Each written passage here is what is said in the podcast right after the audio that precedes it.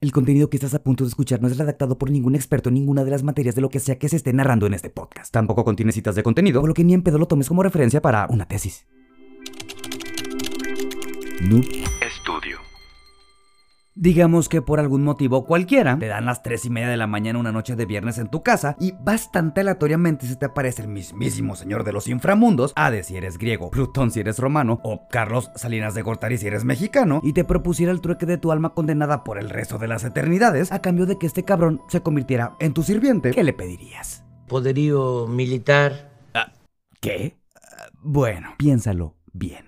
Por una parte, no estamos completamente seguros si esa entidad inmaterial, por lo mismo que es bien pinche mente inmaterial, existe o no existe. Por otro lado, podrías pedirle unos 223 mil millones de dólares y mañana amanecerías por encima de los millonarios más millonarios en el mundo, convirtiéndote por tanto en el Homo sapiens con más dinero en todo el chingado planeta. O bien, romantiquísimamente hablando, podrías pedirle que te tocara una sonata con la ayuda de un viejo violín de mediados del siglo XVIII. Bastante específico.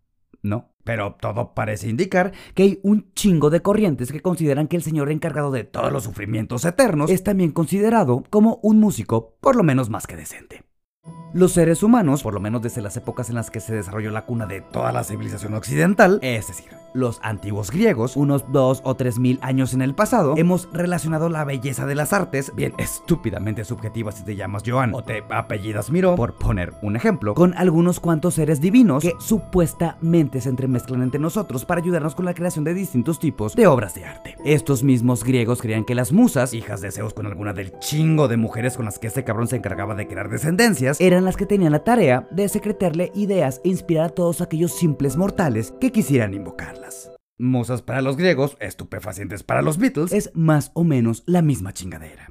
Sin embargo, estas divinidades, de acuerdo con muchas religiones politeístas, o sea, aquellas cuyos panteones mitológicos eran conformados por una cantidad bestialmente grande de dioses, incluían tanto a los que habitaban en las capas más alejadas de nuestra atmósfera, vaticanamente mejor conocido como el paraíso, así como aquellos que se encontraban morando algún punto intermedio entre el manto superior y el núcleo interno de la Tierra. Así es el Hades para algunos, los infiernos para otros, o el edificio sede del Partido Revolucionario Institucional para todos los mexicanos que vivieron en el siglo XX. ¿Y sabes de qué están llenos los infiernos? Evidentemente tampoco nosotros. Pero de acuerdo con San Bernardo, el cabrón que se vestía de monje durante la Baja Edad Media, no el perro, estos lugares se encuentran atascados de buenas intenciones. Yo arranqué haciendo marketing diciendo marketing es ayudar. El consumo es, Es positivo. filantropía, cabrón. Ah, bueno, si tomamos en cuenta que el padre de la mercadotecnia, o marketing para sonarlo un poco menos mexicanamente oficinista, lo define como el arte de hacerte comprar chingaderas que realmente no necesitas, palabras más, palabras menos, y la filantropía puede resumirse como el arte de evadir impuestos por la clase más rechingadamente capitalista, pues podría ser que este individuo no esté tan completamente equivocado. Pero no nos desviemos del punto.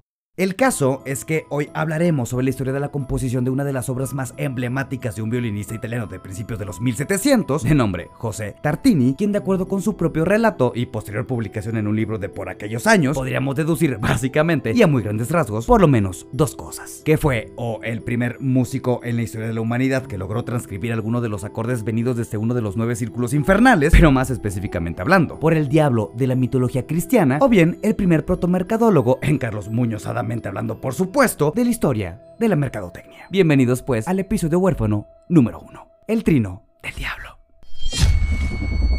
Sean ustedes bienvenidos. Ah, no lo sé, José.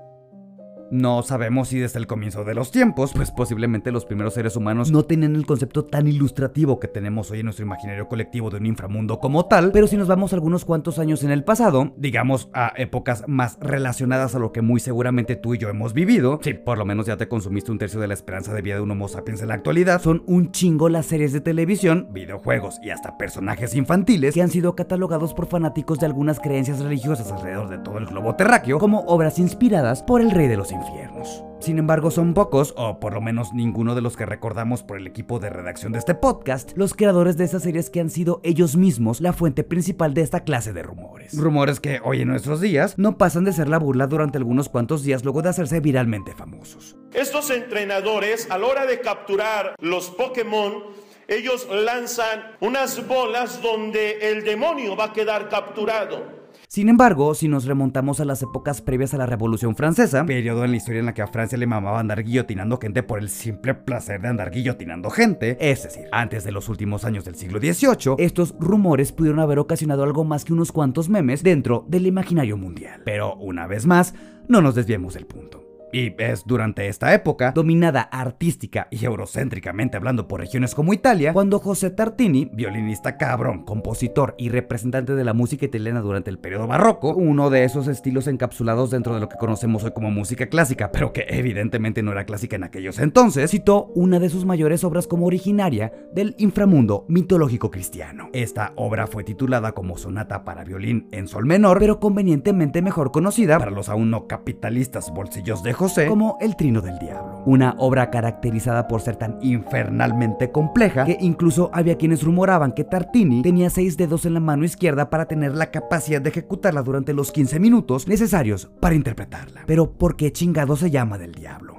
Bueno, porque según el mismo José, o por lo menos de acuerdo con las supuestas cartas enviadas por Tartini a su amigo, el astrónomo francés Jerónimo Lalande, y autor del libro donde se relataría esta misma historia, el jefe de jefe de los sufridos inframundos, o sea, el diablo, se le apareció al músico italiano en medio de uno de sus sueños para ofrecerle ser su sirviente a cambio de su alma. Al acceder Tartini y notar que este cabrón era absolutamente bueno en todo lo que se le pedía, se le ocurrió probar sus habilidades como músico, mundo en el que José debería ser evidentemente mejor, y le pidió al diablo que le tocará una melodía románticamente improvisada. A lo que, por supuesto, este último accedió.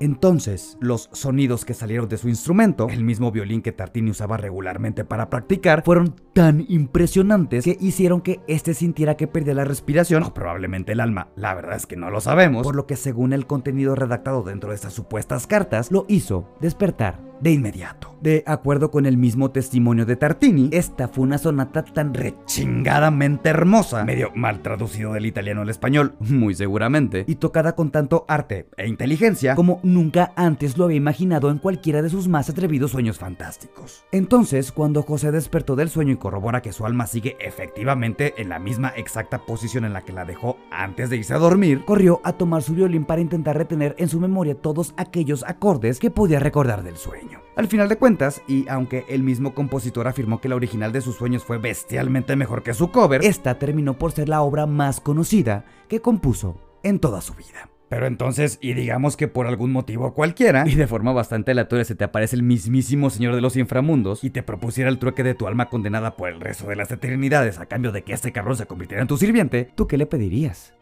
Nos vemos en el próximo episodio, próximo jueves, en todas las plataformas donde estamos disponibles. Si en algo me equivoqué, igual y Lalande también quería nada más vender unas cuantas copias de su libro, no te mames tampoco, coméntalo en nuestra cuenta de Instagram. No lo sé, José Podcast. Hasta el próximo episodio. Adiós, bye.